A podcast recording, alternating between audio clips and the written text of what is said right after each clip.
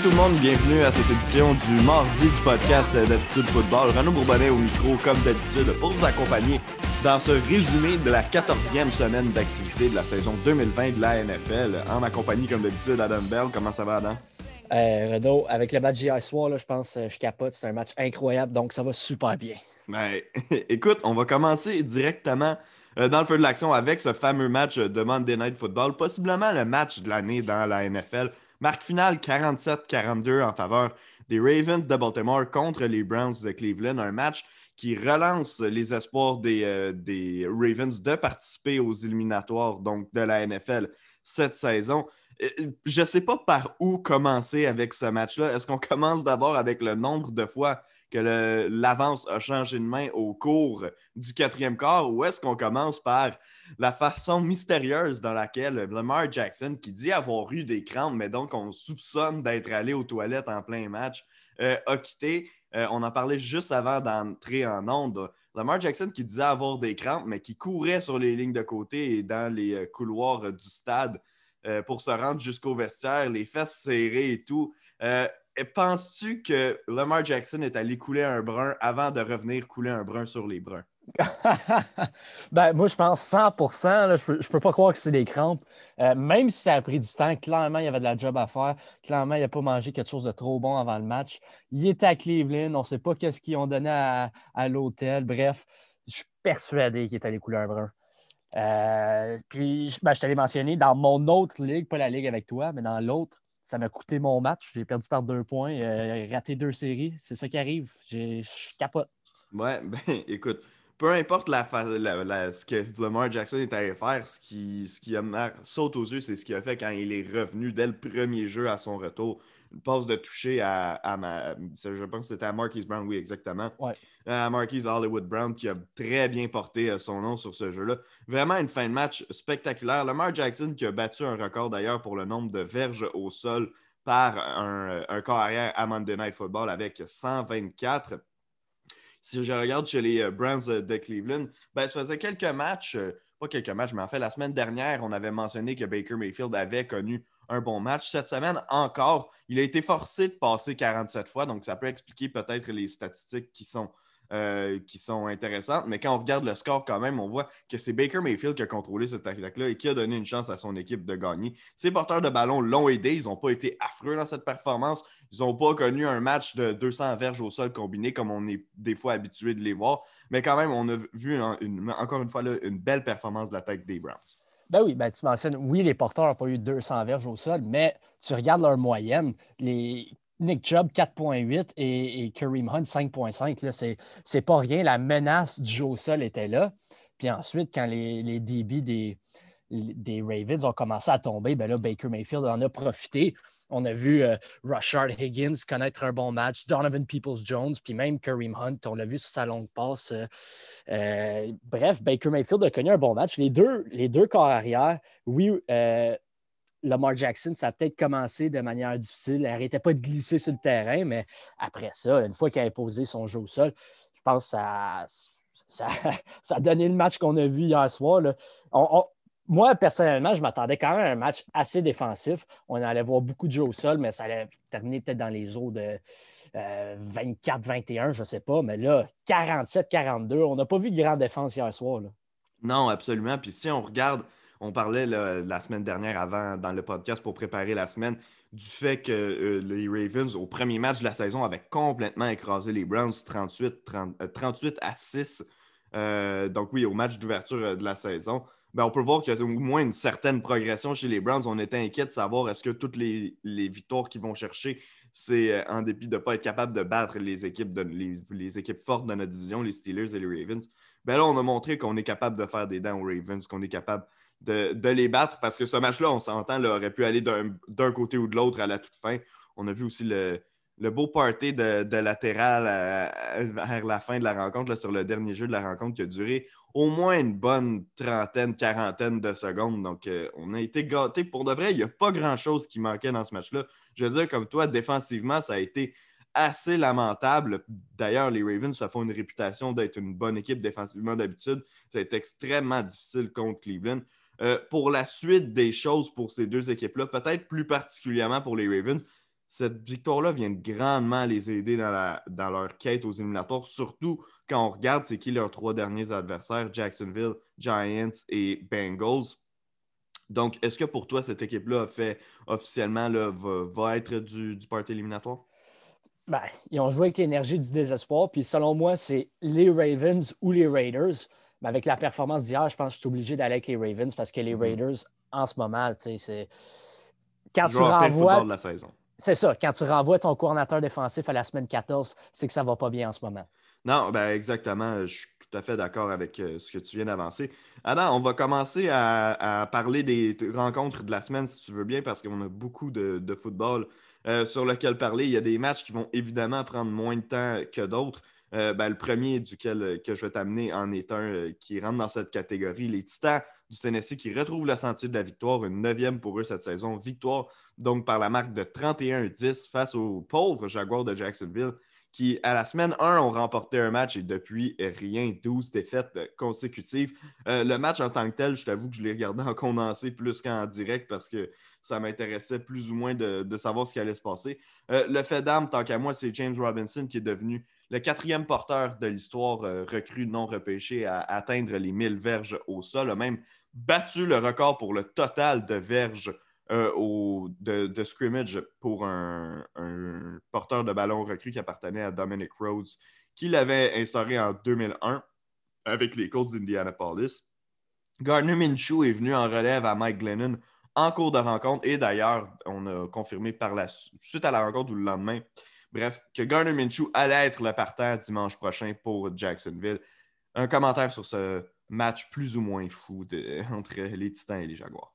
Ben, je pense que tu tout mentionné par rapport aux Jaguars. Maintenant, si on regarde du côté des Titans, Derrick Henry, je pense à chaque fois qu'il joue euh, face aux Jaguars, il accumule près de 200 verges. C'est 215 verges et deux touchés. C'est une game à la Derrick Henry. Il y, en a, il y en a une à peu près à chaque trois semaines comme ça. Puis mm-hmm. ça, a tombé sur les Jaguars encore une fois. Euh, selon moi, ça devrait être un candidat au, titre de MVP parce que si ce n'était pas Derrick Henry, les Titans iraient nulle part, selon moi. Euh, mais évidemment, ça ne sera pas lui, ça sera un corps arrière comme à pratiquement chaque année qui va l'emporter. Puis, c'est rien à enlever à Patrick Mahomes ou peut-être même Russell Wilson, Aaron Rodgers, peu importe. Mais Derrick Henry, en ce moment, c'est l'équipe des Titans, ça repose sur les épaules de ce porteur de ballon-là. Ben, complètement. Je pense que plus les, semaines vont continuer d'avancer, plus peut-être va pouvoir se faire un cop afin de justement le mettre la main sur ce titre de MVP. Je serais également très surpris. la dernière fois qu'un joueur qui n'était pas un corps arrière qui l'a remporté, c'était Lennon Thompson en, 2006. Donc, ça fait quand même un bail, 14 ans qu'on parle. Euh, deuxième match duquel on va parler, Buccaneers contre Vikings. Écoute, je t'avoue que avant qu'on en parle ensemble, J'étais vraiment tracassé à savoir qui allait remporter ce match-là. Après, on a eu notre discussion de vendredi. Les deux, on a dit Buccaneers, puis j'étais assez confiant avec ce que j'ai dit, puis c'est pas mal ce qui s'est passé, en fait. Euh, Dalvin Cook a encore connu un bon match pour les Vikings. C'est pas ça le problème euh, pour, euh, pour l'équipe de Mike Zimmer.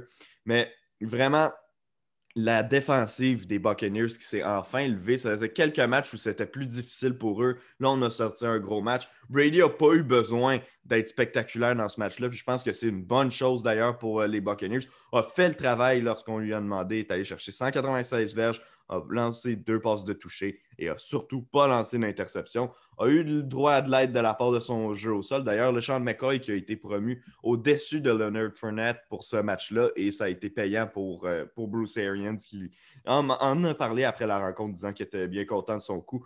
Bref, un total de 112 verges au sol pour euh, McCoy et Ronald Jones euh, combinés ensemble. As-tu un commentaire sur le match Buccaneers-Vikings? Ben, honnêtement, moi, je ne suis pas aussi convaincu de la victoire des Buccaneers que toi, tu sembles être. C'est... Je pense qu'ils ont eu beaucoup d'aide. Le fait que Dan Bailey a raté quatre bottées, trois. Oh, lui, d'ailleurs, es-tu surpris qu'il y ait encore un travail aujourd'hui? Euh, euh, je suis extrêmement surpris. Ben, en fait, les Vikings, ils, semblent tout le temps se faire euh, pincer par le, le qui. Complètement dans leur alignement. Bref, juste là, c'est 13 points de plus pour les, les, Vikings. Et sinon, en fin de première demi, je regarde, euh, ben, je, regardais le match, puis on appelle une, interférence de passe sur un Hail Mary. Ça semble jamais se produire. Puis ils l'ont appelé à ce moment-là. Honnêtement, je, vois qu'est-ce qu'ils ont appelé, mais on n'appelle tellement jamais ça. Genre, il faudrait pratiquement que le, gars, il, je sais pas, il, drop kick le receveur, je ne sais pas quoi, là, mais comme on n'appelle jamais ça, que c'était surprenant qu'ils ont appelé une interférence de passe, puis ça a donné trois points de plus aux Buccaneers. Je ne suis pas convaincu encore des Bucks, mais au final, c'est une victoire dans, c'est une victoire de plus dans leur colonne. Puis 8 et 5, euh, ils garantissent pratiquement une place en éliminatoire. Il faut juste qu'ils gagnent, je pense, euh, un ou deux matchs pour terminer la saison. Moi, d'ailleurs, euh, celle-là va faire mal aux Vikings, justement. C'était un match important à gagner dans la course aux éliminatoires, particulièrement parce que les Bucks sont une des équipes contre lesquelles on course. Donc, on tombe maintenant à 6-7. C'est pas terminé pour eux, mais en même temps, avec un maximum possible de 9 victoires, là, ça commence à, sentir les carottes euh, pas mal. Les carottes commencent à être cuites là, pour, les, euh, pour les Vikings euh, du Minnesota. Ben, un match derrière, un match derrière les Cardinals. Je pense pas que c'est terminé. Mais ah, c'est pas terminé, mais je veux dire, on se met dans une mauvaise position là, si, on veut, si on veut essayer d'y participer. Le prochain match, écoute, j'ai beaucoup de choses à dire sur celui-là. Chiefs contre Dolphins. Victoire des Chiefs 33-27. même si la défaite des, des, Dolphins combinée à la victoire des Bills fait en sorte que ça va être très difficile pour Miami de gagner la division Est euh, de l'AFC. Moi, je suis vraiment content avec le résultat euh, qu'on a obtenu dans ce match-là. J'ai regardé le match, évidemment, de bord en bord. Euh, j'ai été vraiment impressionné par moment par l'équipe des Dolphins. On avait pris les devants 10-0 face aux Chiefs, puis après, on s'est fait claquer 30 points consécutifs dans le visage entre le deuxième et le, et le troisième quart. Ça a été vraiment, vraiment, vraiment douloureux pour les Dolphins à ce moment-là. C'est ce que plusieurs équipes se font faire par les Chiefs de donner une avance et de se faire remonter. Et normalement, là, la, valve est partie, les Chiefs n'arrêtent plus, puis on échappe le match. Mais les Dolphins, non, sont revenus, ont marqué 17 points au quatrième quart. Au final, ils ont été victimes d'un toucher de sûreté qui leur a probablement coûté le match euh, en fin de compte. Mais écoute, trois interceptions contre Patrick Mahomes, dont deux au premier quart, lui qui en avait juste deux depuis le début de la saison régulière. Euh, des gros jeux en défensive créer des choses en attaque. Tu vois, Tango Vailoa fait des lectures tellement rapides. Il est tellement impressionnant quand il lance le ballon, quand le ballon arrive dans ses mains. A lancé sa première interception en carrière, n'a pas du tout eu l'air ébranlé, est revenu sur le terrain par la suite, puis a continué à donner du bon travail aux Dolphins. Ce qu'on a obtenu dans ce match-là, on a beaucoup grandi au niveau d'équipe à Miami. Euh, Tango Vailoa, en fin de match, qui a été obligé d'utiliser la cadence sans, sans caucus, donc d'y aller là, no huddle offense, comme on appelle. Puis ça, a forcé les Dolphins à le mettre dans une position de, football, de situation. Ça se peut qu'en séries éliminatoires, on se retrouve avec une euh, série euh, victorieuse au bout des doigts, puis qu'on doive y aller justement hurry up offense. Ben, Tua va l'avoir pratiqué dans un match qui compte. Donc, moi, je retiens que du bon de ce match-là. Je pense que le score fait en sorte qu'on doit également être fier de cette équipe-là. Pour les Chiefs, ça fait cinq victoires de suite qu'on remporte par la marge de seulement une possession. Euh, ton analyse en général, est-ce qu'il faut s'inquiéter du fait que les Chiefs, justement, ne sont pas capables de, fermer les livres plus souvent qu'autrement? Ou est-ce que, comme moi, là, tu, prends plutôt la part des Dolphins qui ont été impressionnants? Euh, honnêtement, non. Je ne suis, pas, inquiet de la part des Chiefs. Je ne pense pas que le, score représente réellement, du moins, qu'est-ce que j'ai vu sur le terrain en regardant le match. Euh, oui, c'est une victoire morale pour les Dolphins on est resté dans le coup, on a pris une avance, puis ensuite on est revenu de l'arrière. Mais en aucun temps, je pense, dans le match, j'ai cru que les Chiefs n'allaient pas gagner ce match-là. Genre, c'est. Ah, moi, oui. tu sais qu'ils vont revenir de l'arrière. Euh, ils, peuvent jouer. Tu peux juste envoyer le ballon à Tyreek Hill à chaque jeu pratiquement. Puis tu es garanti d'au moins un jeu d'entre eux va aller pour 80 verges, un touché. Tu sais, c'est les, Chiefs, je suis vraiment pas inquiet. Maintenant, si je parle des Dolphins, euh, Tua a extrêmement bien paru, selon moi. Euh, il, y avait une belle chimie avec Mike Gesicki. Sa blessure vient faire mal, je pense, pour les prochains matchs, dépendant combien de rencontres il va rater. Oui, c'est une blessure sérieuse, mais euh, l'opération pourrait être repoussée après la saison, donc il pourrait terminer la saison. Euh, mais c'est définitivement une victoire morale à part des Dolphins. Mais maintenant, le fait que tu as perdu le match et que les Ravens ont gagné hier soir, tu as maintenant la même fiche que les Ravens. Puis, selon moi, les, Dolphins ont un calendrier quand même assez difficile. Euh, ce dimanche face aux Patriots, la semaine d'après avec les Raiders, on ne sait pas trop qu'est-ce qui se passe avec eux. Puis ensuite, terminer la saison avec les Bills. Tu dois, je pense, tu dois gagner minimum deux des trois derniers matchs, Mhm. peut-être même gagner les trois derniers matchs pour euh, pouvoir te qualifier en éliminatoire.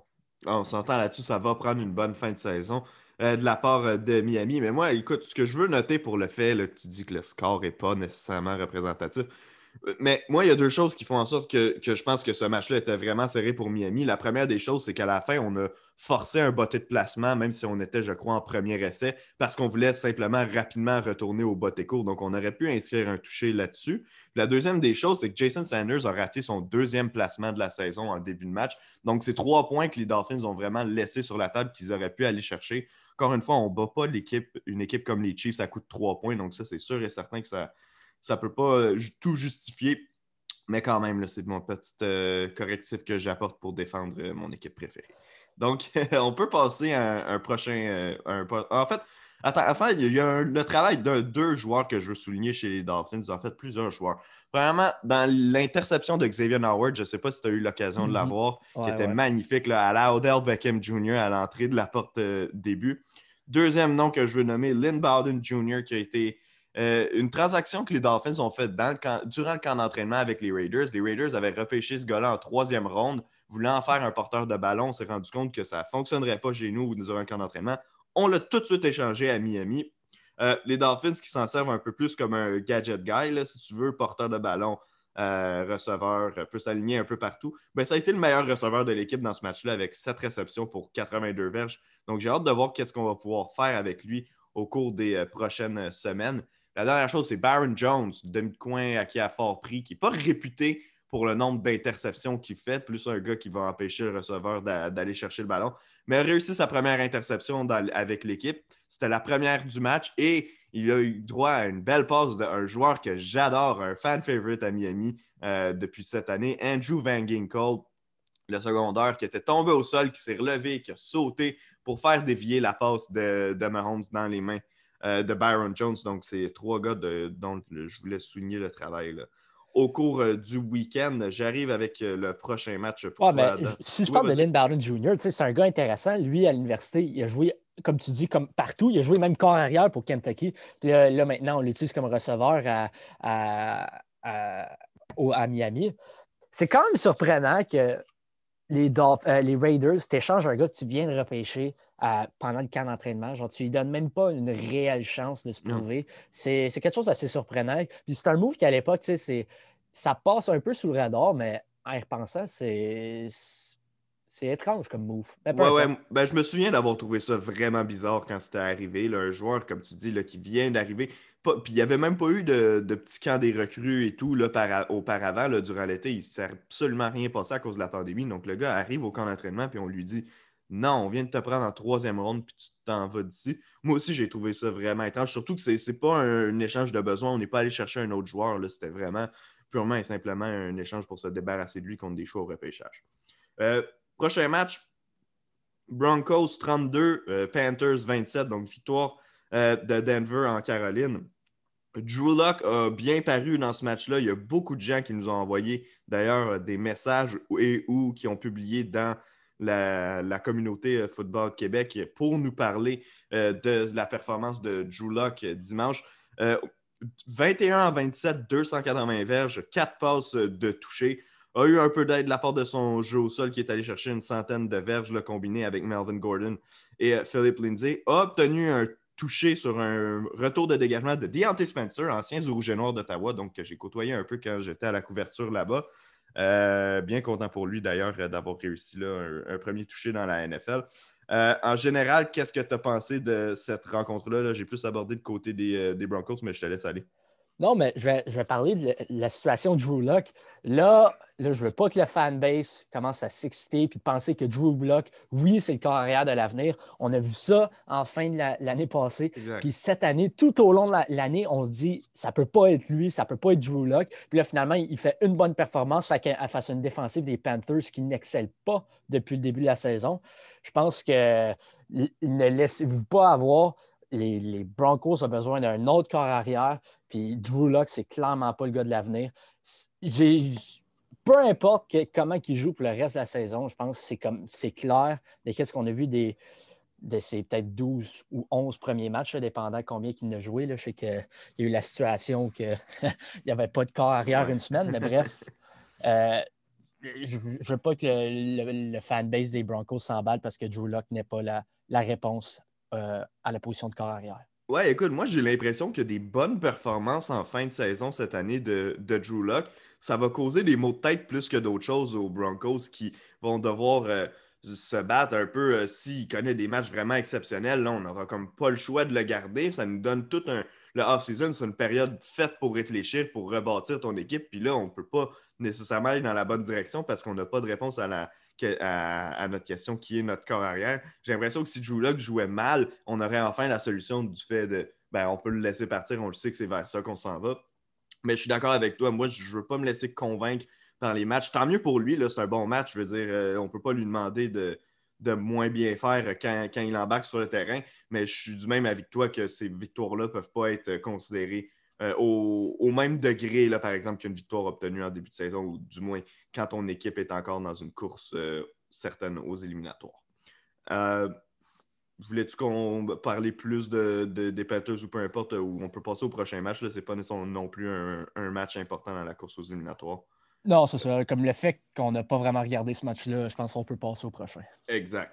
Euh, les, euh, les, Texans se sont fait surprendre par les Bears de Chicago qui enfin mettent fin à leur disette de six défaites consécutives. Donc, vont chercher une sixième victoire cette saison. 36-7, la marque finale contre les Texans de Houston. Attention, mesdames, messieurs, Mitch Trubisky a, en théorie, là, pas dans les faits, outplay euh, de Sean Watson dans ce match-là. Ben oui, c'est son revenge game. Là. Tout le monde chiale du fait que les, les Bears ont choisi euh, Mitch Trubisky au lieu de, de Deshaun Watson, de Pat Mahomes. Ben, Mitch Trubisky est venu prouver que c'est lui le meilleur carrière de cette QV-là. Non, mais... non, mais sérieusement, les Bears, avec cette victoire-là, même face à une équipe qui est pas nécessairement, qui fait pas nécessairement peur, les Texans, c'est une grosse victoire, le 36 à 7. Puis si tu es capable de gagner peut-être deux matchs, tu es le retour dans le ah, playoff picture. C'est une grosse victoire euh, pour les Bears. Je ne pense pas que ça va changer le fait que, un peu comme les Broncos, les Bears ont besoin d'un autre corps arrière. Mais Trubisky, c'est clairement pas la solution. Mais ça fait une couple de semaines d'affilée que maintenant on voit que les, les, Bears ils ont réussi à établir un jeu au sol. Cette fois-ci, la défense s'est réveillée face à une bonne attaque depuis quelques semaines qui, sont les Texans. Mm-hmm. Euh, étant encore un receveur dominant comme Allen Robinson euh, dans, ton groupe de receveurs, on dirait que les, étoiles sont alignées euh, cette semaine, particulièrement au deuxième quart. je regarde ça, 23 points marqués sur les 36 de la part des Bears, euh, seulement au deuxième quart. Peut-être que finalement, on s'emballe juste pour une, période de 15 minutes, mais bref, c'était une belle performance pour les Bears. Oui, ben, exact. Tu as souligné le fait que ça fait quelques semaines qu'on réussit à établir le jeu au sol depuis le début de l'année, on dit qu'il y a du talent dans ce champ arrière-là. Je comprends qu'il y a eu euh, des blessures, évidemment, à Tariq Cohen qui, font en sorte que c'est plus difficile, mais David Montgomery, qui effectivement, depuis deux ou trois semaines, semble avoir trouvé son rythme dans le champ arrière. Je veux dire, comme toi, euh, les Bears, présentement, sont dans la même situation que les Vikings, dans le sens que ça ne sent pas nécessairement bon. Notre plafond, présentement, est à neuf victoires, ce qui serait extrêmement difficile pour se qualifier dans les éliminatoires dans la NFC. Mais on est toujours d'un coup, puis cette victoire-là vient peut-être de donner un peu de confiance à l'équipe. Euh, moi, je ne suis pas vendu aux Bears. Là. Je pense pas que ça va être le cas, même que si tu me demandais entre les Vikings et les Bears, c'est sûr que j'irais avec le Minnesota en premier. Euh, ben, on va le voir, on va le voir euh, dimanche prochain. Exactement comme tu dis, on va le voir dimanche prochain quand les deux équipes vont s'affronter. Donc, ça, ça va être assez plaisant. Certainement un match euh, à suivre euh, euh, pour la course aux éliminatoires dans la NFC. Prochain match, Cardinals contre Giants. Les Giants qui ont surpris les Seahawks de Seattle la semaine dernière. On se demandait à savoir, avec le retour de Daniel Jones, l'élan qu'il y a présentement dans l'équipe, la défense qui joue extrêmement bien. Est-ce qu'on va pouvoir faire le coup également aux, aux Cardinals de l'Arizona? la réponse, c'est non on n'a pas été capable de le faire. Et il y a un joueur qui est venu complètement terroriser, terroriser le champ arrière des, euh, des Giants. En fait, la pochette, tout ce que tu veux dans attaque de la part des Giants de New York. Hasten Reddick avec cinq sacs du corps et trois échappées forcées dans ce match-là. On ne cherchera pas plus loin à savoir il est où le joueur de la semaine en défense, right? ouais, 5 sacs du corps, c'est un popé total pour une saison. Donc, tu le fais en une rencontre. Wow, c'est non, c'est très euh, impressionnant. Puis j'aimerais aussi souligner l'effort de Marcus Golden face à, son ancienne équipe qui a réussi à, avoir un strip sack. C'était. Mm-hmm. Non, c'était. Ben, c'était gros défensivement qu'est-ce que les Cardinals ont fait, mais offensivement, de la part des Giants, c'était anémique. Daniel Jones, je, clairement, il n'était était pas rétabli parce qu'il était vraiment, mais vraiment mauvais. Ben, aussi juste l'attaque des Giants en général. Euh, non, ben c'est. On parle souvent de la défensive des Giants, comment elle est stud, mais maintenant, à un moment donné, il faut que l'attaque produise, puis en ce moment, ça n'arrive pas. Puis si les Cardinals marquent, même s'ils avaient juste marqué deux touchés, je pense même pas que les, Giants auraient été capables de compétitionner. Visiblement pas. Euh, non, ben effectivement, comme tu dis, les Giants, on dirait que ça vient un peu nous jeter une douche d'eau froide après les quatre victoires de suite. Le fait aussi que l'équipe de Washington euh, l'ait encore emporté cette semaine, ça vient nous mettre un peu de pression sur les épaules. Est-ce que les Giants sont toujours tes favoris pour remporter la division Est? Il y a une autre équipe aussi qui commence à faire des flamèches là, les Eagles. Ouais, ben là, là, je suis vraiment mélangé dans. je pense comme tout le monde qui va gagner cette division-là. D'une part, les Giants, on sait que leur attaque ne fonctionne pas, mais elle a une des meilleures défensives. Quand on regarde à l'équipe de Washington, on ne sait pas c'est quoi la situation avec Alex Smith. Euh, encore une fois, une défensive incroyable. Puis maintenant, les Eagles, qui, oui, Jalen Hurts a connu peut-être un bon match, mais on ne sait vraiment pas quoi s'attendre. Je pense que les seuls que je pense pas, là, ça va sûrement venir euh, me, hanter plus tard, mais je pense que les seuls que je ne vois pas se qualifier, c'est les, Cowboys présentement. Ouais, non, ben, je suis d'accord avec toi. Euh, les Cowboys, moi non plus, je ne les vois pas se qualifier présentement. D'ailleurs, ils sont, ils sont les principaux intéressés de notre prochaine rencontre. Euh, grand moment à Cincinnati, le retour du Red Rifle, Andy Dalton, qui donc revenait à la maison pour euh, affronter ses anciens coéquipiers, ou du moins son ancienne équipe, les Bengals de Cincinnati. Dalton n'a pas été spectaculaire, il a fait du bon travail contre une équipe qui visiblement n'était pas de calibre. Victoire des Cowboys par la marque de 30 à 7 face aux Bengals. Brandon Allen, et Ryan Finley se sont séparer le travail. Là. Finley est rentré à un certain point, pas longtemps, pour remplacer euh, Allen. Ça n'a vraiment pas été un match spectaculaire de la part des Bengals. Vraiment pas grand-chose à dire, honnêtement, sur la rencontre en général. Si toi, tu as un commentaire, je vais te laisser aller. Euh, mais sinon, c'est pas du tout un match qui était dans, dans, le must-see de la semaine, si on veut. Ben non, tu l'avais nommé le Toilet Bowl, je pense, euh, au dernier ah. podcast. je, pense, je pense pas l'avoir dit de ce match-là, mais j'aurais pu. Oui, ben clairement. Ben, euh, peu importe, je ne l'ai pas regardé, puis je regrette pas de ne pas l'avoir regardé. bon, ben on s'entend là-dessus. Écoute, euh, désolé aux fans des Cowboys et des Bengals qui nous écoutent. Il y a des semaines où, euh, où on passe plus de temps sur vous, mais cette semaine, vous étiez malheureusement le théâtre de, quelque chose dont on se fiche un peu. Or, pas or, mais mis à part le retour du Red Rifle qu'on célèbre évidemment en grande pompe. Colts contre euh, Raiders euh, de Las Vegas. Moi, je m'attendais à un meilleur match, honnêtement, là, dans celui-là. Euh, la débandade des, Raiders semble se poursuivre visiblement. On, on, accorde 44 points à Old Man Philip Rivers et à son attaque. Jonathan Taylor, qui est allé chercher 150 verges au sol et deux touchés, 7,5 verges par portée, un total de, de 20 portées pour lui. Euh, T.Y. Hilton, qui avait rien fait depuis deux ans, depuis trois semaines, est complètement en train de changer l'attaque des Colts d'Indianapolis. Cette fois-ci, c'est 5 verges pour 86 verges, deux touchés. Écoute, il n'avait pas un touché depuis le début de la saison. Au cours des trois dernières semaines, il en a quatre. Qu'est-ce qui se passe de un avec T.Y. Hilton? Mais de deux, qu'est-ce qui se passe avec les Raiders qui sont méconnaissables depuis trois semaines? OK, ben si je commence avec les Colts, tous tes bons morceaux offensifs commencent à se réveiller, puis ça vient complémenter déjà la bonne défensive des, des Colts. C'était T. Wilton, tu l'as mentionné, Jonathan Taylor qui en début de saison, je commençais vraiment à m'inquiéter. Il, échappait souvent le ballon. C'était pas ce qu'on pensait qu'il allait être en sortant de Wisconsin. Finalement, depuis deux matchs, je connais des vraiment bonnes rencontres, beaucoup de verges par portée. Euh, il passe sur des longues courses euh, semaine après semaine. L'avenir est, est, beau à Indianapolis présentement. Puis c'est probablement je pense que c'est la meilleure équipe dans le wild card présentement, peut-être même meilleure que les Browns malgré le match d'hier. C'est vraiment impressionnant qu'est-ce qu'ils font à Indianapolis. Maintenant, si je parle des Raiders, si accordes 40 points, tu mérites de perdre. Euh, c'est, je ne sais pas comment qualifier ça. C'était une équipe qui était excitante. On l'a parlé, comment ils ont livré des bons matchs aux Chiefs, que c'est une bonne offensive. Je pense que l'attaque, c'est pas là le problème, c'est le côté défensif. Euh, et puis là, on en renvoie Paul Gunther, le coordinateur défensif.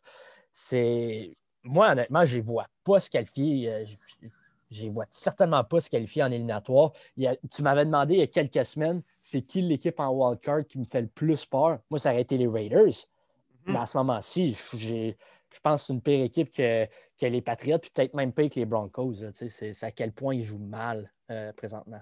Oui, absolument. Puis, les Colts, rapidement, ont pris les devants dans ce match-là. On même euh, menait par 6 à la mi-temps, puis par la suite, on a continué jusqu'au quatrième quart, mais on a sorti le jeu au sol de l'équation pour euh, Vegas. Josh Jacobs a porté le ballon seulement 13 fois. C'est une partie de la solution parce qu'on l'avait dit, si les Raiders veulent l'emporter, ça va être par les jambes de Josh Jacobs et par le fait que Darren Waller est capable de se démarquer. Darren Waller est loin d'avoir connu un mauvais match. Euh, pas été le meilleur receveur de son équipe. C'est un titre qui revient à Nelson Aguilar qui est allé chercher 5 réceptions pour 100 verges, qui l'eût cru. Euh, mais, mais pour vrai, non. Las Vegas, Écoute, en début de saison, je ne sais pas si tu te souviens, dans nos prédictions, on les mettait quatrième de leur division. On leur disait qu'ils étaient bons à rien en défense. Donc, je pense que dans les circonstances, certains pourraient dire qu'on doit se réjouir du fait qu'ils ont quand même gagné sept matchs cette saison. Mais dans les circonstances auxquelles on s'était rendu avec la fiche qu'on avait et qu'on est en train d'échapper le gâteau, moi, je suis vraiment déçu de la part de, de cette équipe-là, même si elle surpasse les attentes qu'on avait placées envers eux en début de saison. Ben oui, à un certain moment donné, on, disait peut-être euh, que John Gruden était un fringe, euh, un peut-être candidat au titre d'entraîneur de l'année. Et puis maintenant, on regarde les performances et on se dit c'est impossible. C'est la paix équipe de la division. Oui, complètement d'accord euh, avec toi. le prochain match est douloureux pour moi. Victoire de, par la marque de 43 des Seahawks face aux Jets de New York. Il faut se mettre en contexte. Là. On s'affrontait, toi et moi, dans un match éliminatoire de fantasy football en fin de semaine. Et euh, étant donné le fait que Kyler Murray n'est pas capable de, bien courir, n'était pas capable de bien courir au sol au cours des deux dernières semaines, j'ai décidé de procéder pour la première fois de la saison à un changement de carrière. J'ai envoyé Sam Darnold des Jets jouer contre la pauvre défensive, contre la passe des Seahawks. Et il a connu le pire match de l'année pour un corps arrière face à cette défensive des Seahawks. Absolument rien de convaincant. 132 verges à peine. Et je me suis lamentablement incliné dans notre duel. Ouais, ben tu sais, notre duel, c'est pas surprenant, je te dirais. Ah, C'était quand même la troisième fois cette année que tu me battais dans, dans, cette ligue-là.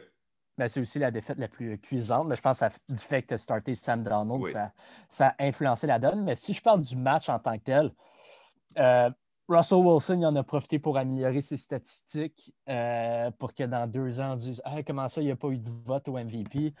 Mais au final, tu affrontes les Jets. C'était une domination de A à Z. Mais les Jets, surprenamment, et encore une fois, ils ont pris les devants face aux mm-hmm. Seahawks 3-0. Et c'est la septième fois cette année que les Jets ont été la première équipe à marquer dans, ah, un match. Et ben, visiblement, ils sont inclinés dans tous ces matchs-là parce qu'ils ont une fiche de 0-13. Mais c'est quand même bizarre que les Jets commencent fort tout le temps la première série. Puis après ça, ils font juste s'écrouler comme à chaque match. Ouais, exactement. Euh, écoute, les Jets, je veux dire, on ne va pas s'allonger sur le sujet à pourquoi ils ont perdu. Là. On s'entend que visiblement, ils affrontent une moins bonne équipe. Euh, ce que tu viens de me nommer, ben moi, ça me dit qu'ils ont beaucoup de talent au coin de tasse. Donc, euh, c'est déjà, c'est déjà ça. Parfait. Ben écoute, on ne s'allongera pas éternellement là, sur ce match-là non plus. on a beaucoup de football à discuter plutôt que de parler des Seahawks et des Jets. Euh, les Packers qui l'emportent face aux Lions de Détroit, marque finale 31-24, ça se passait au Michigan. Pour Aaron Rodgers, une autre belle performance de 26 en 33, 290 verges, trois passes de toucher, a eu l'aide de son jeu au sol. Euh, les euh, les euh, Lions, eux, ben, écoute, c'est les Lions, on n'a pas été capable d'aller chercher une victoire, mais ont quand même bien paru dans ce match-là, là, si veut, veut pas. depuis qu'on a congédié Matt Patricia et Dan Quinn, on joue du football un peu plus aspiré de Détroit, puis on a beau ne pas l'avoir emporté aujourd'hui, ben, hier, en ce week-end, le dimanche, on a beau pas l'avoir emporté, on est quand même venu à une possession de, de, venir de venir faire peut-être peur à Aaron Rodgers. Dans le fond, si tu regardes le, score dans les différents corps du match, c'est à égalité partout. 7-7 au premier, 7-7 au deuxième, 10-10 au quatrième. Il y a juste au troisième quart où Détroit n'a pas marqué de point et que les, euh, les, Packers ont marqué un touché, dans le fond. Oui, ben en fait, Détroit, ils ont, fait un, un bot une tentative de bot en fin de match. Et selon moi, ils l'ont récupéré, mais l'arbitre a jugé qu'il avait pilé à l'extérieur du terrain. Puis là, c'était trop proche pour dire si oui, effectivement, il avait pilé à l'extérieur. Fait qu'ils ont gardé la décision. Mais c'est un match que les, Lions auraient pu remporter, même sans les services en fin de match quand Matthew Stafford s'est blessé. Euh, Chase Daniels jouait quand même du bon football. C'était depuis le congédiement, comme as mentionné, de Matt Patricia et de Bob Quinn, c'est du football inspiré qu'on joue à Détroit. Euh, si je regarde les, Packers, j'avais mentionné que ça allait être un match serré. Aaron Rodgers face à, Matthew Stafford, ça allait être un bon match. C'est ça qui est arrivé. Les deux carrières ont été pratiquement parfaits euh, tout au long de la rencontre. Puis au final, c'est le candidat au MVP qui l'a emporté, Aaron Rodgers. C'est pas un résultat surprenant, mais je, pense que ça aurait pu virer de l'autre côté assez rapidement. Parfait. On passe au, prochain match. Euh, rapidement, le Chargers contre Falcons. Les, les, Chargers qui sont allés chercher une quatrième victoire euh, cette saison. Justin Herbert, euh, au poste de corps, a lancé 44 passes quand même dans, dans ce match-là. Euh, pourtant, c'est pas comme si son équipe avait tiré de l'arrière tout au long de la rencontre. Il y a eu un certain moment où c'était le cas. Euh, la défense des Chargers qui a accordé aucun point aux Falcons en deuxième demi. Justin Herbert, j'en parlais, donc 36 en 44, 243 verges, deux passes de toucher et une, interception. Euh, je regarde du côté de Matt Ryan, 21 en 32, 224 verges, une passe de toucher, surtout trois interceptions de la part de Matty Ice, qui a donc mal paru à ce niveau-là. As-tu remarqué comme moi que les Falcons, offensivement, depuis quelques semaines, ça semble véritablement s'être calmé? Il y a eu le gros match euh, contre les Raiders où on a marqué 43 points, mais l'attaque n'était pas à la base, à la genèse de, tous ces points-là. Mais depuis quelques semaines, là, je regarde 9 points contre les Saints, le fameux match contre les Raiders, 16 contre les Saints et cette fois-ci 17 contre les Chargers. Je comprends que les Saints sont des grosses défensives, là, euh, mais les, ça reste quand même, tu ne trouves pas un peu inquiétant de la part d'Atlanta? Pas inquiétant dans, le sens qu'on ne participera pas aux éliminatoires de toute façon, mais du fait que cette équipe-là semble avoir perdu complètement la seule identité qu'elle avait. Ben, quand tu lances trois interceptions, c'est clair, tu vas marquer moins de points, euh, selon moi. Donc, euh, ben, à l'exception peut-être de Patrick Mahomes, mais Matt Ryan, c'est oui, tu ne marques pas beaucoup de points. Je, je je prenais leur défense face à, quand ils ont affronté la défense des, Saints. Mais maintenant, face aux Chargers, tu es obligé de marquer plus que 17 points. On s'attendait, je pense, ben, en fait, tout le monde s'attendait peut-être à un shootout. C'est pas ça qui est arrivé. Euh, je ne suis pas inquiet, comme tu dis, parce qu'ils n'ont pas vraiment d'aspiration anyways, mais c'est sûr que ce n'est pas encourageant pour le, futur de Matt Ryan à Atlanta, maintenant qu'il va avoir un nouveau régime en place. Est-ce qu'on va vouloir le transiger? Moi, je ne pense pas, mais, mais si tu continues à livrer des performances comme ça, c'est possible que le, régime, le nouveau régime décide de, l'envoyer ailleurs. Oui, voilà. Moi, c'est une des questions que je me pose justement. Quel est l'avenir pour un gars comme euh, Matt Ryan à Atlanta, également un gars comme euh, Julio Jones. On va avoir l'occasion d'en débattre euh, dans les prochaines semaines. prochain match, c'en oh, est un. Renaud, avant que tu passes au prochain, j'aimerais juste passer à la chronique Anthony Lynn de la semaine. Oh oui, en fin de première demi, les, les Chargers peuvent aller mettre des points sur le tableau. Le, le, le, clock, qui court et il, il, il, My God, je me trompe dans mes mots. Hein? Non, mais le, le, cadran roule. Le cadran, c'est ça le mot en français. Le cadran roule. Anthony Lynn décide faut envoyer le botteur sur le terrain.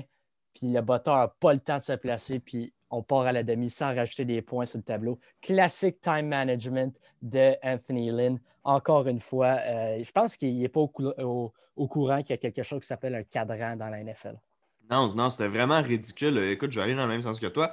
Surtout que c'était quoi la semaine passée ou il y a deux semaines qu'il y a eu un autre truc en fin de match qui fait. Bref, c'est plusieurs fois qu'on prend Anthony Lynn à faire des erreurs de débutant sur les lignes de côté. Donc, euh, moi, je ne suis pas du tout impressionné par ça, évidemment. Mais Anthony Lynn, ça fait longtemps qu'on en parle, va perdre son emploi à la fin de l'année. Je ne peux pas croire que les Chargers vont vouloir poursuivre euh, dans cette lignée-là. Donc, euh, on, lui souhaite quelques belles semaines là, pour terminer sa saison, sa carrière comme coach des Chargers de Los Angeles. Il va falloir passer un prochain appel après. Prochain match vraiment intéressant euh, Adam, un, des bons matchs qu'on a eu cette semaine, ou du moins un des matchs qu'on voulait absolument suivre cette semaine en raison du classement. L'équipe de Washington qui va chercher une sixième victoire a maintenant une fiche respectable de six victoires et sept défaites. 23-15 la marque finale contre les 49ers de San Francisco. Alex Smith qui a débuté le match s'est blessé à sa fameuse jambe où il a subi 17 opérations. Dwayne Haskins est rentré en relève, n'a pas eu besoin de faire grand-chose pour confirmer la victoire de Washington. Mais donc, l'équipe qui l'emporte euh, dans cette rencontre-là, moi, le gars qui m'a le plus impressionné dans le match, je ne te cacherai pas que c'est le deuxième choix au total du dernier repêchage, Chase Young, qui a connu tout un match. Il était une vraie menace pour le carrière. Le carrière Nick Mullins de l'autre côté est allé chercher un sac du corps sur un jeu où il n'était même pas en poursuite du carrière. Il était en couverture de passe. Puis quand il a vu qu'il n'y avait personne dans sa zone pendant longtemps, puis que le carrière tenait le ballon trop longtemps, a simplement décidé de foncer, d'aller le ramasser. Puis c'était assez spectaculaire. A également retourné un échappé pour un toucher sur les lignes de côté. Personne n'a été en mesure de le toucher. Vraiment, gros match de la part de Chase Young et de son euh, compagnon Monte Sweat sur la ligne défensive euh, de l'équipe de Washington. Euh, cette équipe-là, pour moi, devient la favorite pour remporter l'Est de, la NFC. Évidemment, ça change chaque semaine, donc on ne va pas couler ça dans du béton. Mais vraiment, j'ai été impressionné par la performance de Washington, surtout dans les circonstances où on a encore perdu un corps arrière en plein match. Oui, je pense que c'est le, 20e corps arrière que Washington perd cette saison. Non, mais Oui, premièrement, Chase Young, euh, c'est non seulement la, recrue de l'année défensivement, mais ça devrait être un candidat au joueur défensif de l'année. Ce gars-là, il est dominant. Je ne pense pas qu'il est présentement il qu'un Aaron Donald ou un TJ Watt, mais dans les années à venir, il va certainement être un candidat euh, à, chaque année. Euh, maintenant, à Washington, la perte d'Alex Smith, je regarde le calendrier affrontes les Seahawks la semaine prochaine, ça va être un match difficile. Les Panthers, je ne pense pas que c'est donné. Puis ensuite, tu termines avec un gros match face aux Eagles. Si Dwayne Haskins est bel et bien le carrière partant euh, la semaine prochaine, puis peut-être les autres semaines à venir, je pense que ça va être difficile pour Washington. Je euh, J'ai vraiment pas confiance en lui. Je pense pas que les, euh, je pense pas que Ron Rivera puis le personnel d'entraîneur de Washington a confiance en Dwayne Haskins. En, ce moment, ils doivent ils, doivent regarder les Saints qui n'utilisent même pas Jameis Winston.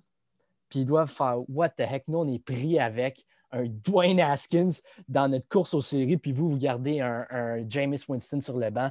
Bref, euh, je pense, oui, leur défensive joue bien, mais je pense que ça va être difficile offensivement. Là. Ouais, complètement. Mais tu me fais penser de le calendrier, effectivement. Euh, vient compliquer les choses. Le match contre les Eagles, visiblement, à la dernière semaine d'activité, pourrait être un play-in entre les deux équipes, à savoir qui va se qualifier pour les éliminatoires. Donc, ça, assurément, ça va être un match à surveiller. Mais comme tu dis, pour les deux autres rencontres, ça risque d'être assez, euh, difficile pour, euh, pour Washington. Mais cette équipe-là n'arrête pas de nous surprendre depuis le début de la saison. Donc, je, ne vendrai pas la peau de l'ours avant de l'avoir tué. J'ai bien réussi à le dire, parfait. Euh, mais écoute, moi, moi j'adore regarder cette équipe-là. Personnellement, là, c'est vraiment une force en défensive. Donc, Allez, Washington. C'est ce que j'ai à dire euh, présentement. OK, euh, j'enchaîne avec euh, peut-être la surprise de la semaine. En fait, assurément la surprise de la semaine. Jalen Hurts a son premier départ comme carrière des Eagles de Philadelphie qui va chercher une victoire face aux Saints de la Nouvelle-Orléans. Les Saints qui n'avaient pas donné, qui n'avaient pas en fait affronté un, porteur de ballon qui, qui allait chercher plus de 100 verges au sol dans un match depuis, écoute, presque trois saisons complètes. J'ai oublié le nombre de matchs exacts Euh, je l'ai pas dans Combien? 55 d'affilée. Depuis 55 de suite, on en a donné deux dans ce match-là à Miles Sanders et euh, Jalen Hurts lui-même qui, qui l'a fait avec ses jambes. Sinon, Hurts, 17 en 30 par la passe, 167 verges, touché. On ne peut pas dire que ça a été un grand match de Jalen Hurts dans le sens que ce n'est pas un, un, match qui statistiquement va passer à l'histoire, euh, mais a fait exactement ce qu'il fallait pour aider les Eagles à l'emporter. Pour un gars qui connaissait un premier départ, surtout contre la défensive euh, des Saints de la Nouvelle-Orléans, je pense que le gars s'en est vraiment très bien tiré d'affaire. Ben oui, c'est impressionnant, particulièrement si on le compare à ce que Carson Wentz faisait depuis quelques semaines. Les, les, fans des Eagles viennent de se faire réénergiser. Euh, oui, c'est Jalen Hurts, comme tu as dit, c'était pas spectaculaire. 17 en 30, c'est 167 verges. C'est pas nécessairement extrêmement impressionnant, mais le fait que les Eagles étaient capables de mettre des points sur le tableau, à un certain moment donné, ils ont pris une avance de 17-0. Puis mhm. c'est à ce point-là que tu, te demandes, on parle souvent de comment Taysom Hill joue du bon football, mais Taysom Hill n'a jamais eu besoin de revenir de l'arrière. Puis il lance pas le ballon profondément, pas plus que, Drew Brees, qui le faisait pratiquement pas quand il était en place. Fait que, euh, honnêtement, je suis quand même assez surpris que Taysom Hill ait resté le carrière partant tout au long de la rencontre.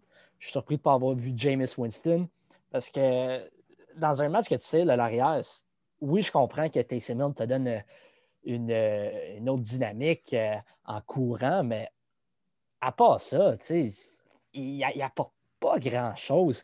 Alvin Kamara ne connaît pas des bons matchs depuis que Taysom Hill est le carrière partant. Mm-hmm. Michael Thomas a beaucoup de réceptions, mais encore une fois, aucune euh, dans des zones profondes.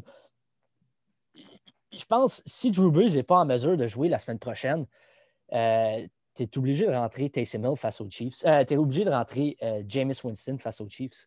Ben, particulièrement contre une équipe comme les Chiefs, parce que tu as mentionné le fait euh, que ce qu'on fait avec Taysom Hill, c'est pas du tout fait pour jouer du football de rattrapage.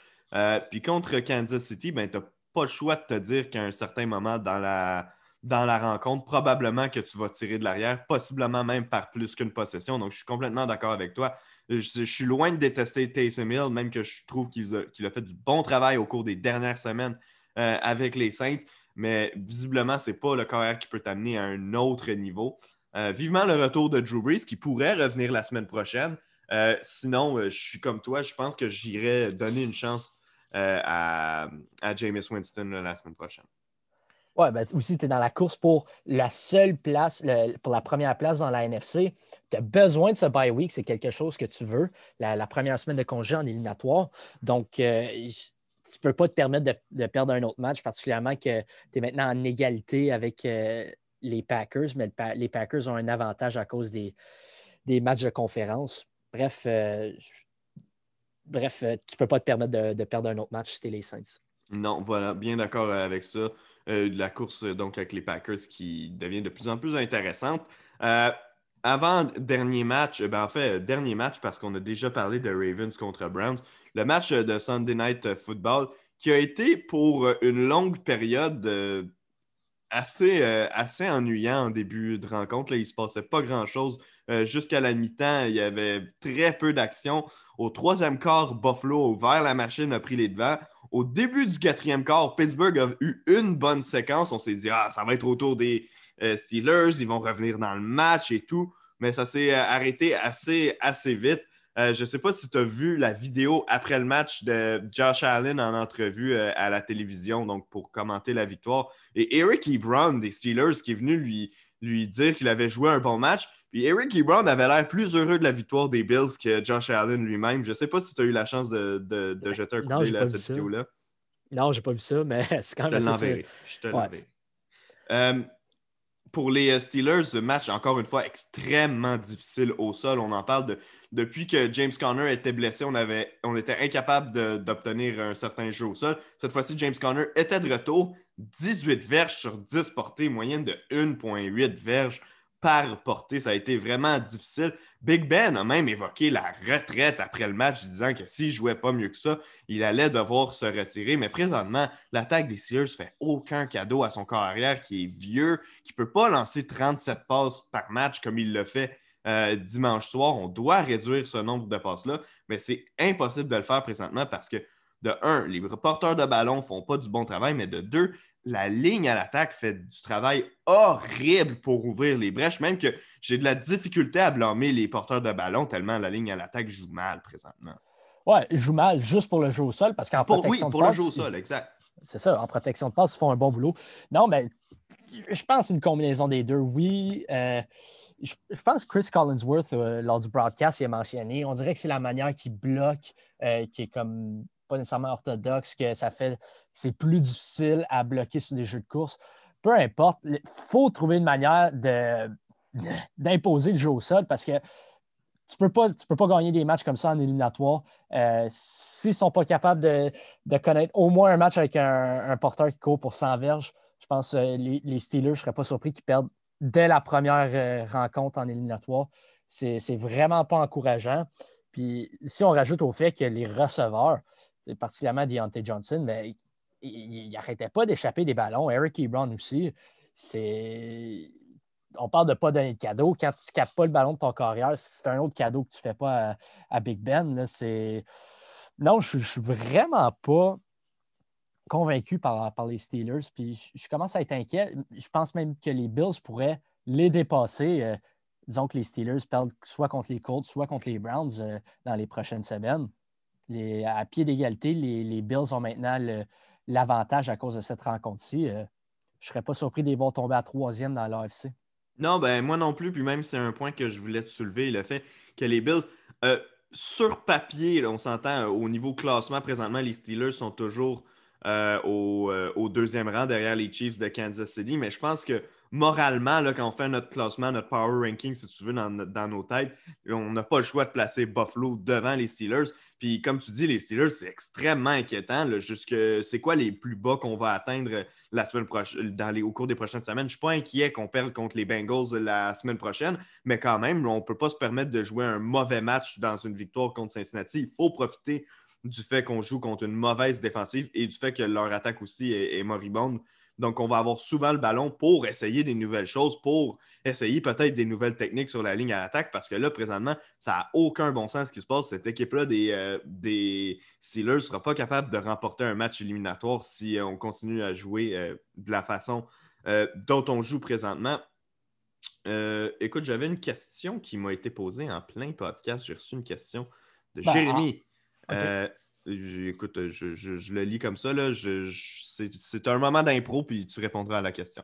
Euh, parmi toutes les équipes ayant perdu les services d'un head coach euh, cette saison, donc les équipes qui ont renvoyé leur, euh, leur entraîneur-chef, laquelle a le mieux rebondi selon vous ou laquelle va le mieux rebondir à long terme? Il dit qu'il sait que cette question, c'est peut-être un peu trop tôt pour poser la question, mais que veux-tu, elle me brûle les lèvres. Ben écoute, on va tenter tant bien que mal d'y répondre. As-tu un, premier élément de réponse peut-être pour euh, Jérémy? Ben, moi, euh, en ce moment, la manière que les Lions jouent depuis deux semaines, je mm-hmm. pense que c'est quand même. Ils ont bien rebondi. Sinon, l'autre équipe qui me vient en tête, c'est les, euh, les, Falcons qui ont commencé à enligner une coupe de victoires depuis le congédiement de, de Quinn. Mais c'est à long terme, à long terme, c'est difficile à dire parce qu'il faut que tu regardes qu'est-ce qu'ils vont faire euh, sur, euh, sur le marché des joueurs autonomes, à travers le repêchage. Je sais qu'il y a une place qui est euh, intrigante présentement, c'est Jacksonville.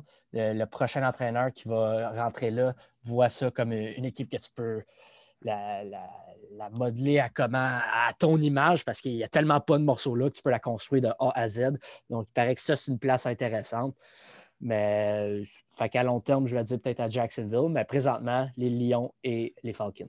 Ouais, ben écoute, euh, moi, j'aborde avec toi avec les Lions parce que je pense qu'on a vraiment délivré une équipe qui, qui était meilleure que ce qu'elle offrait sur le terrain avec Matt Patricia et, ben, Bob Quinn aussi, mais surtout euh, en raison de Matt Patricia. Euh, puis qu'on mentionnait depuis l'an dernier qu'il devait perdre son emploi. Donc, c'est sûr et certain que, je vais aller dans ce sens-là. À long terme, un peu plus difficile, comme tu dis, parce que les gens qui sont mis en poste présentement, on ne peut même pas garantir, on peut même presque garantir qu'ils ne seront pas de retour euh, l'an prochain, qui sont là simplement pour terminer euh, la saison. Donc, effectivement, c'est difficile. Je veux dire comme toi que si j'étais un, DG là, ou un jeune coach qui entre présentement, puis qu'on me dit que, que ma place est assez sauve, que je peux construire une équipe à mon image, je pense que j'irai avec Jacksonville également parce que, comme tu dis, il n'y a tellement pas d'éléments euh, important à conserver dans cette équipe-là, qu'on peut vraiment la mettre à notre main. Et quand on a une équipe à notre main, ben, on est vraiment en contrôle de ce qu'on fait. On n'a pas d'excuse de dire Ah, mais j'ai pas l'équipe que j'aimerais avoir, j'ai pas eu, le choix pour tel ou tel joueur. Donc, présentement, je t'avoue que si j'étais un, jeune entraîneur, le Jacksonville, ce serait une situation vraiment intéressante euh, pour moi, effectivement. Euh, Adam, ça vient de faire le tour de toute l'actualité du week-end, tous les matchs du week-end de la semaine 14. Euh, pour nos auditeurs, je veux vous dire un gros merci de nous écouter encore tous les mardis et les vendredis au podcast. D'ailleurs, cette semaine, on va avoir un épisode qui va être publié également jeudi, entrevue exclusive avec Mathieu Bergeron du euh, Orange de Syracuse. Je vais enregistrer ça cet après-midi, en fait, vers 2h30, 14h30. Là, euh, Mathieu qui va m'appeler pour qu'on enregistre ça. Donc, ça va être très intéressant à suivre assurément pour tous les fans de football, de football collégial, mais de football en général. Euh, aussi, je veux vous dire merci de, venir sur le site web d'Attitude Football pour nous lire, de nous suivre sur nos médias sociaux, Facebook, Instagram, Twitter, Attitude Football, difficile de le manquer. Recommandez-nous à vos amis euh, si, euh, si vous aimez le podcast. Euh, c'est sûr, plus on est de fou, plus on rit. On voit que il y a de plus en plus de personnes qui nous écoutent. On reçoit des messages parfois pour nous encourager. Donc, on est bien content de tout ça. Donnez 5 étoiles sur euh, votre, les différentes applications que vous nous téléchargez, que ce soit Apple Podcast, Google Podcast, Spotify, peu importe. C'est toujours très apprécié quand vous laissez des commentaires et une bonne note au podcast. Adam, merci beaucoup d'avoir été avec moi. je suis super content d'être venu euh, aujourd'hui. Toi, et moi, on se retrouve vendredi et pour les auditeurs, c'est jeudi avec l'entrevue de Mathieu Bergeron. Salut tout le monde.